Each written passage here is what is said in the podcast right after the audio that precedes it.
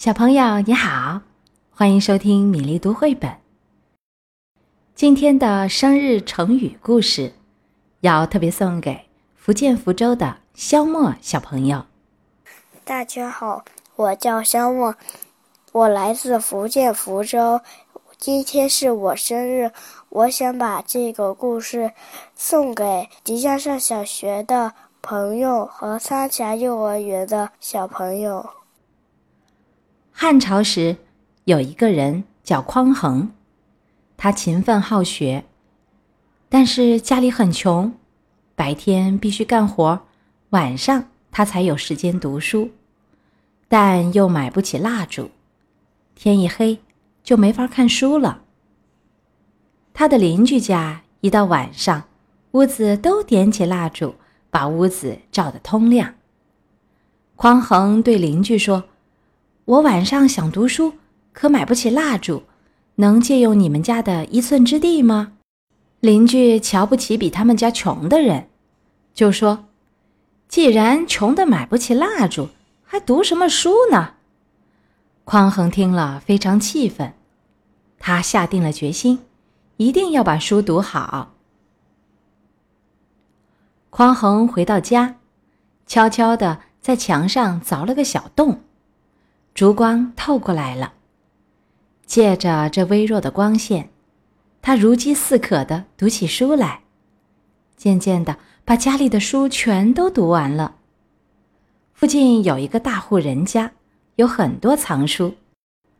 匡衡卷着铺盖出现在大户人家门前，他对主人说：“请您收留我，我给您家里白干活，不用报酬。”只是让我阅读您家里的全部书籍就可以了。主人被他的精神感动了，答应了他借书的要求。匡衡就是这样勤奋学习，后来他做了汉元帝的丞相，成为西汉时期有名的学者。凿壁偷光这个成语出自《西京杂记》卷二。形容家贫而读书刻苦，原文是这样的：匡衡乃勤学而无竹，邻居有竹而不逮。衡乃穿壁引其光，以书映光而读之。一人大幸文不识，家富多书。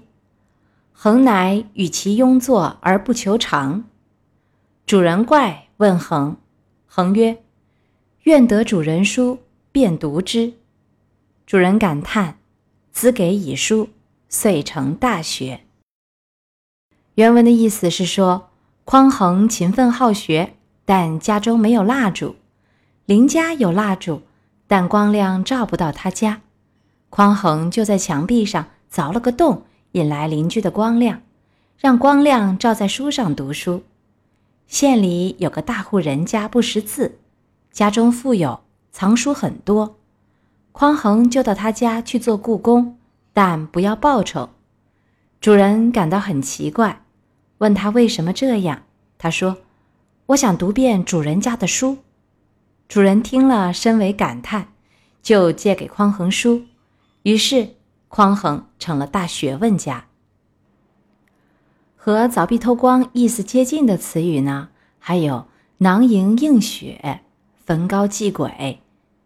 反义词比如不学无术、目不识丁、胸无点墨等等。这是妈妈给肖莫小朋友点播的故事，你喜欢吗？小莫宝，你像一只小蜗牛一样，妈妈牵着你走过了六年，今天呢是你六岁的生日。妈妈希望你能从一只慢慢爬的小蜗牛变成一只小鸟哦，能独立勇敢的自由飞翔。妈妈祝你在每个成长的日子里都开开心心的。祝福小墨宝生日快乐，平安健康幸福的长大。小朋友们有喜欢的绘本故事，欢迎在米粒读绘本微信公众号留言点播。今天我们读一首胡适的诗作《湖上》。水上一个萤火，水里一个萤火，平排着，轻轻的，打我们的船边飞过。他们俩越飞越近，渐渐的并作了一个。今天的成语故事和诗歌就到这里，小朋友，我们明天再会。